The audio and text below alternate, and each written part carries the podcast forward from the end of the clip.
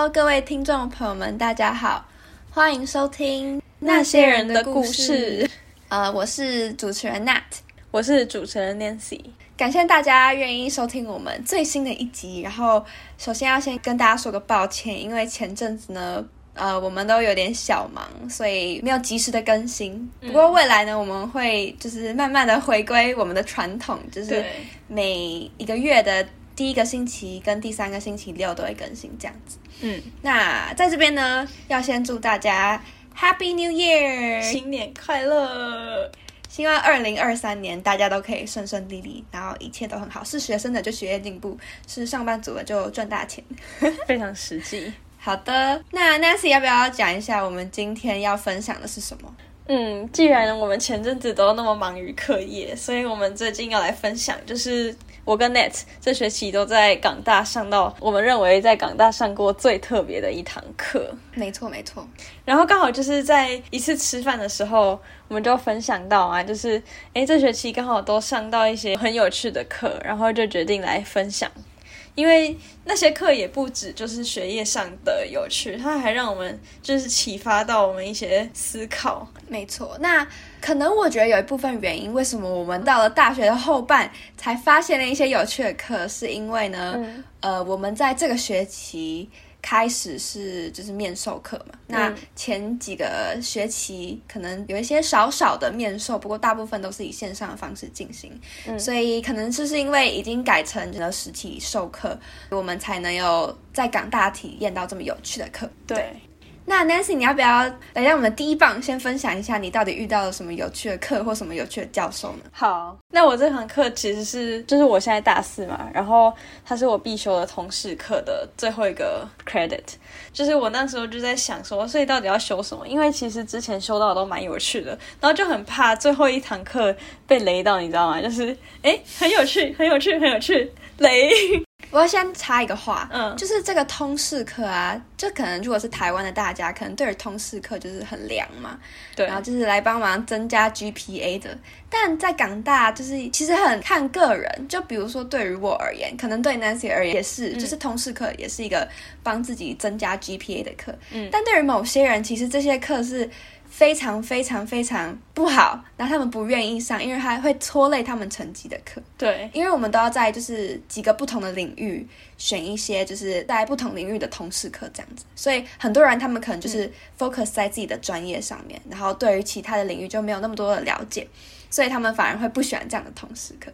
所以对我们来说，选通识课是一件非常重要的事，就是都要去打听啊，打听以前上过的同学或学长姐这样子。对。哎，其实我觉得刚刚你有讲到很重要的一点，就是很多人都喜欢选自己领域的课，就比如说我是读经济，然后我就选经济的人文、经济的历史这种课。可是我刚好就是一个相反，就是我很喜欢利用通识课去认识不同的领域。所以我这学期看到这门课，我就觉得非常非常的有趣，一定要选它，因为它的名字超级酷，它叫做。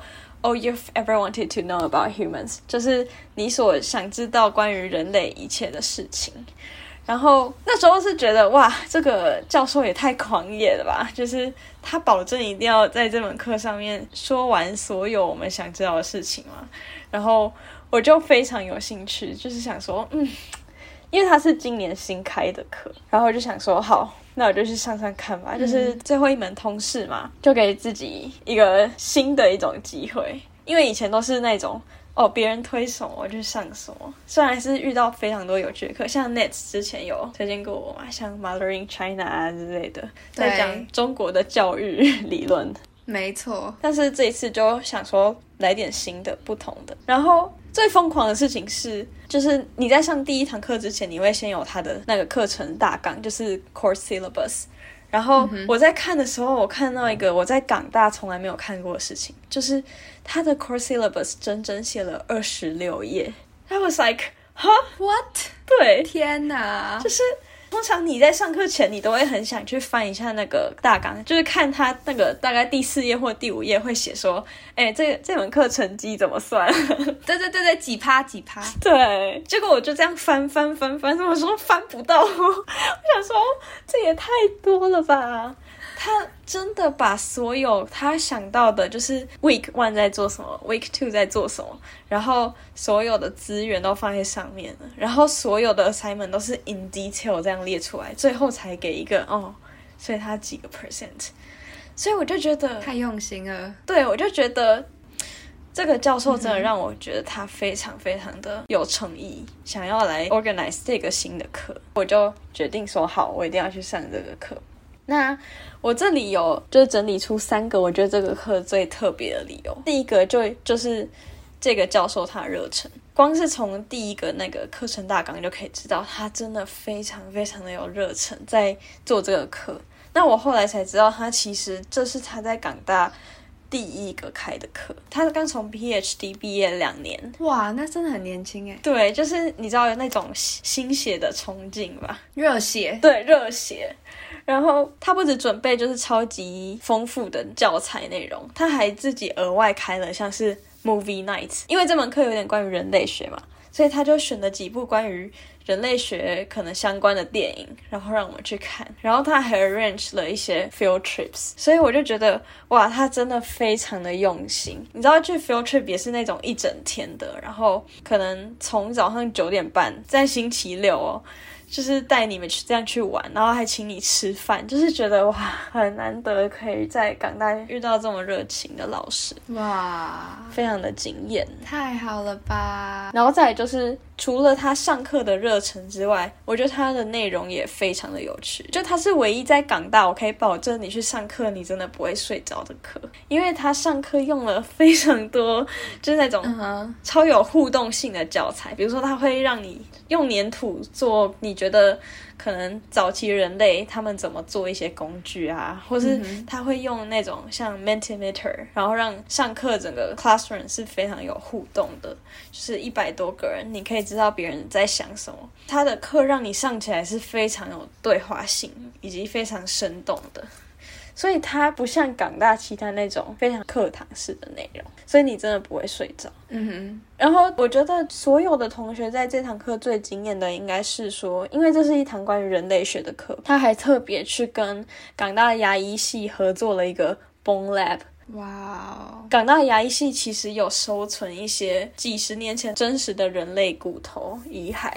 然后，呃，是作为学术研究用途，他就去跟他们合作，说你可不可以让通识课的学生来真的看看，说真的人类的骨头是怎么样被研究的，然后。我们就真的进到那个 lab 里，然后那其实真的非常的触动，太有趣了。我觉得好像花了一个学期在一个博物馆里面好好上了一课的感觉。对，真的。对啊，因为现在博物馆都有什么手作课啦，然后有些有什么展区啦，就感觉平常你可能只花一个小时在一个很大的博物馆里面就这样走马看花，但是感觉这位教授把。一整个博物馆带到了一整个学期里面，对，太酷了！Oh my god！虽然这是我听第二次，但是我还是觉得很惊讶。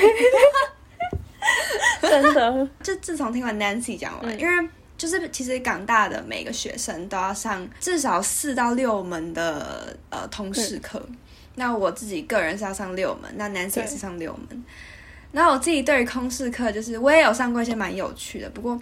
第一个是大部分都是在线上，第二个是我，比如说我这次这学期上的通识课就有点不是那么的有趣，但是呢，就是 unfortunately 我已经上完所有的通识课，所以我没有机会再去选这一门课，所以我觉得当下就非常的觉得哦，很哦哎，为什么那时候当初要来跟我上？但是我觉得听听听你讲这样也蛮满足，就觉得哦，港大还是有充这么充满满腔热血的教授，我觉得是一件很棒的一件事情。嗯，我上完的心得真的就是，哇，我觉得港大需要更多这样的课。Exactly，对，它让你真的会去表达，表达你的想法，表达可能对这个骨头的判断，就算不是对的，但是它讲求的是，如果你有你的论点，那你就可以提出，那或许是对的。而且他让我最 impressed 的一点是，就是我可以想象，就算是十年后，当我在听到呃生物人类学这个领域，我还是会非常有兴奋的感觉，就是哎，我至少知道一些基础，想要进一步去关心或探讨，或是会想要主动去接触这些议题。所以我觉得这是第三个，我觉得这门课很特别的点。那个教授真的把嗯一些非常基本的知识以及那种热忱传到我们这些学生身上。让我们就算不是学生物，或是不是学人类学的，我们都会去自然而然觉得哇，生物人类学真的是一个非常酷的领域，这样子。这是我从这门课得到的力量，所以我就觉得。唉，港大 definitely 需要更多这种课。嗯，但是我听说你也上了一个很棒的课，嗯，画风完全不同，但是还是很赞的，对吧？Definitely，要不要介绍一下？好，那我来介绍一下，就是这一堂课呢，它的名字叫 Life and Buddhism，不要怀疑，真的是 Buddhism，就是佛学。因为其实可能对于香港本地的同学来说，可能不是非常的就不熟悉，但是我觉得可能对于台湾的同学来说，佛教。可能是一个在日常生活中会碰到的东西，因为会有拜拜嘛，会有庙啊之类的，但是很少在一个学术殿堂之中能够看到它的一个存在。对，那港大我觉得很特别的是，比如说我们学校有一家非常好吃的素食餐厅，然后常常在吃那家素食餐厅的时候，你就可以发现，哎，我旁边坐了一个穿着袈裟的一个学生，对，或者也许他是 professor，我不知道，反正就是你会看到穿着特别的那种服饰的学生，那他们可能嗯来自，也许来自印度或来自。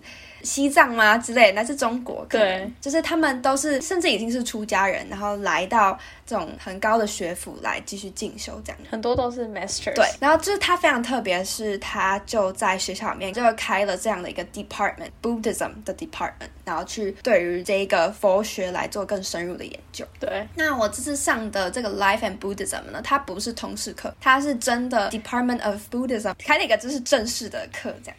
那呃，刚 Nancy 提到的那一堂课呢，我觉得是教授非常的有趣，然后非常的热血。对。那我觉得我这一堂课呢，其实教授并不有趣，甚至有点无聊。好，对不起，我不应该这样说。但是他是一个比较严谨的一个，他是这个 department 的副院长嘛，我应该这样讲。反正他是一个阶位蛮高的一位教授。嗯。然后感觉就是，我记得我对他印象就是每次都拿着那种日本男性会有那种提袋，你知道吗？不是背后背包，是拿提袋。嗯。然后穿着一个 suit，就来上课戴着黑框眼镜，然后就是很严谨的一个教授，这样听起来好像老学究，有一点。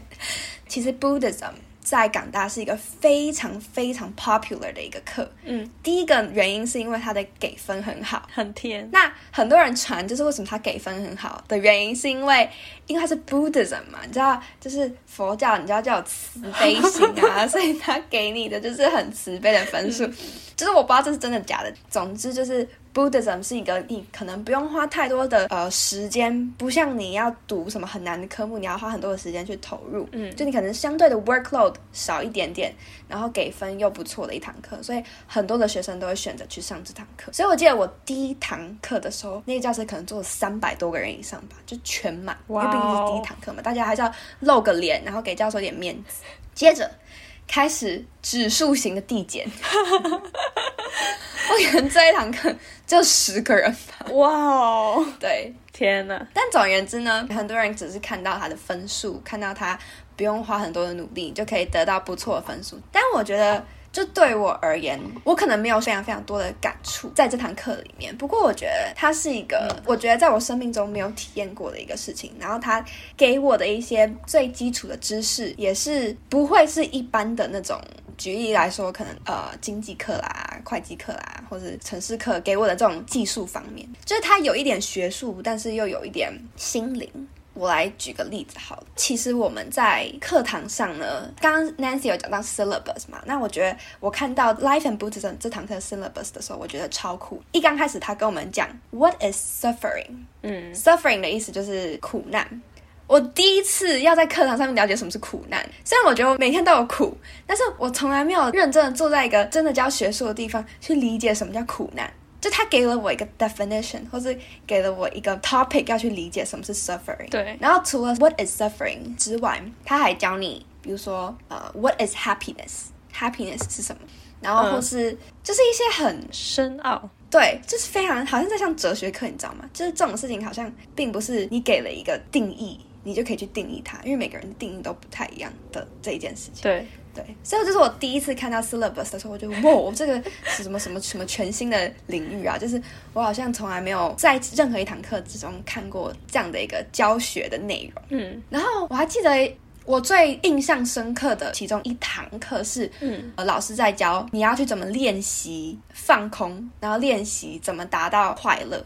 那他给了一些方法嘛，比如说大家可能比较常听到就是做 meditation，然后我记得他就带着我们做了二十分钟的 meditation，就是他认真的坐在那边打坐，然后那个手还要还要放，我现在在演示给 Nancy 看，反正手就要放在大概是肚脐的位置，然后呢脚两只脚就是要很平很平稳的放在这边，嗯，你知道吗？其实我们上课的时候，很多人根本就没有在听课，就他们都在做自己的事情。然后你不得不放下你的电脑，因为老师全部的人都在打坐，所以你不得不放下你的电脑，就真的认真的在那边打坐。我其实不太是一个打坐的人，然后我的个性其实是一个很急的人，然后塞满很多事情的人，所以我其实不太有一个机会去真的放空，然后打坐，但。因为那一颗课让我不得不，你知道，因为我所有旁边，你知道 peer pressure，所以我不得不放下我手边的工作，然后跟着打坐。然后我一刚开始就你知道。就是我就是一直边动来动去，因为我真的坐不住，你知道吗？就是我没有办法不看手机，然后不看我的电脑，然后就在那边坐着，然后闭着眼睛，然后老师也不动，所有人都没有动，没有声音。然后我一开始就觉得很不习惯，然后在那边动动动动动。然后后来我就觉得不行不行，因为我旁边人也很专注，然后大家都真的关起电脑，然后很认真的打，尤其是 exchange student，我不知道为什么他们这么的 focus 在这个这堂课上面。嗯，我其实一刚开始有点不是很专心，完全在偷看别人，然后后。后来我就真的很认真的打坐，就觉得哇，真的是一个很棒的体验。就是因为通常都是那种你会被其他事情 distract。比如说我曾经也这样，我有一天觉得说，哦，我应该要打坐，我应该要花一点心思去，你知道调试一下心灵这样子。但常常中间就是因为你有某个事情或有人找你，你就必须中断嘛。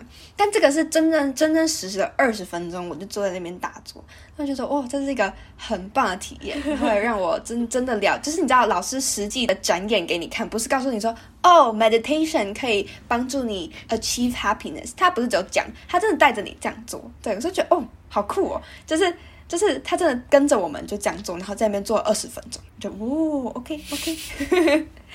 是一个很特别的一个经验，这样子。然后我还想要再讲一个，就是我的 final essay，就是这堂课呢，它的六十 percent 的成绩是看你的一篇 final essay。嗯，那这个 final essay 是你有，他给你大概二十个 topic 可以选，哇，就都是跟这堂课肯定有关，因为这堂课非常的广，因为 life and Buddhism 嘛，它跟你的生命跟跟这个宗教其实都有很大的关系，所以你有很多可以选。那我那时候选的题目就是用 Buddhist 的观点来看 happiness 这件事情。一开始我我觉得我第一次完全没有办法写出这个 essay 的 structure 是什么。嗯，真的，我觉得太难了，真的太难了。你叫我写快乐，快乐我摸不到哎。嗯，就是我我甚至不知道我什么时候是快乐的。对，就是快乐好像不是一个单一情绪，它可能很复杂。嗯，然后我还用别人的观点来讲，但是这逼迫我要去读非常多的。文献，然后看很多的文章。那我觉得我在写这个 final essay 的时候，其实就是嗯，我最去领悟 Buddhism，然后最去领悟他教的东西的时候。因为毕竟我要读很多东西，我才可以 publish 很多东西出来。嗯，那我今天想要跟大家分享的其中一个观点就是，其实 happiness 它分成了很多不同的 level。简单来说，可以分成两个，一个是呃我们一般感受到的快乐。其实那个叫做 pleasure 娱乐，一般感受到快乐像什么呢？比如说像你吃到好吃的东西，你买到了好看的衣服，你看到漂亮的夜景，这种看似比较表浅的快乐叫做 pleasure，这是最低门槛的快乐。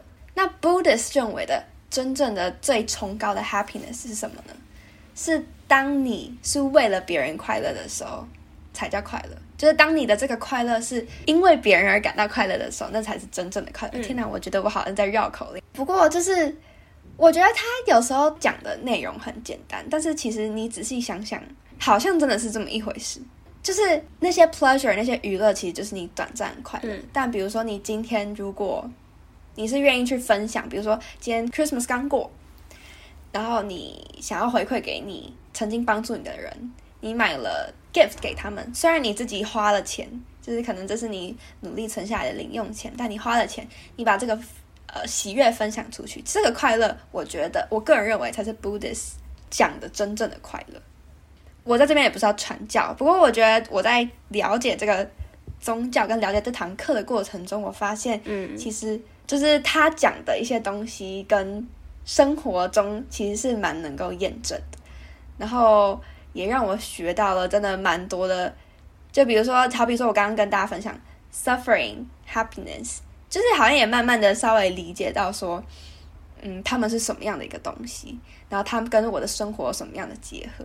那当然就是人生追求就是少一点 suffering，然后多一点 happiness 嘛。那我觉得就是带给我的一个，可能不是影响我很深，或是带给我什么多大的触动，但是我觉得它就是一个可能生命黑暗中的某个亮点，就哦，对，就是有个很新的东西。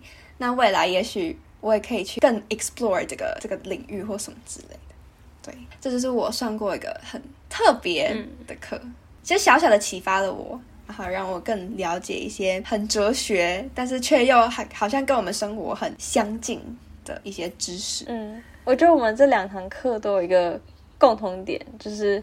他他们的启发性都很强，就是不见得是你在这个当下你学了多少，或是你真的领悟到多少，而是他让我们在心里就是有一个哦的一个触发点，然后可能是你未来会突然想到，哎，所以我曾经我学过一个理论，对吧？然后我现在要怎么去用这个概念做一些抉择，或是比如说。人类学在我心中种下的一个种子，然后我再用这些知识去认知到更多的事情。对，所以我觉得这两堂特别的课，特别就在他们都用他们的方式让我们有所启发吧。然后，如果你也在港大，然后你还缺 free electives 或是 common core，你可以去上这个课。嗯哼，不专业打课。对，欢迎欢迎那个，或是欢迎告诉我们还有哪些课可以上。哦，对对对。但是我觉得，做一个小结好了。其实我觉得这就是为何要上学，跟为何要读大学的意义，就是因为大学给了我们的平台，可以很快的接触很多的资讯，然后让我们找寻说，哎，哪些是可以 spark 我们的。对，比如说我跟 Nancy 好了，就是不止我们两个，可能非常非常的多的人都在读大学这个时期有很多的迷惘，或者你即便到了一个科系，你还是不太知道说你到底喜欢什么，或者你到底想要什么。但我觉得很多东西都没关系，因为我觉得人生很重要的一件事情就是你要保持好奇心，你要愿意去多尝试，然后多多看看这个世界。就其实我觉得这番话也是在告诉我自己啦，就是你不用去限制说你一定要读什么，或者你一定要会什么，或是你一定要在哪个领域。但如果你是一个非常专业的人，你已经你在现在就已经知道你喜欢做什么，然后你就是。已经要满腔热血去追逐他，那 go for it 就是为你很开心。但我觉得大部分的人应该都不是属于这样的人，就没有像这样的人这么幸运。对，那我觉得就是包括我自己也是在找寻我到底想要什么，我到底喜欢什么。那我觉得很多的事情就是只能透过你去 explore，透过你去 try and error，你才可以更加的了解你自己。所以我觉得大学就是一个，不管是不是港大，不管你在哪里读，给你一个平台去了解自己。嗯，对。我觉得最珍贵就是探索自己的领域之外的事情，然后常常会有一些意想不到的收获。没错，没错，没错。好，那我们今天的 podcast 就到这边啦，然后谢谢你们的收听，新年快乐，Happy New Year，大家拜拜。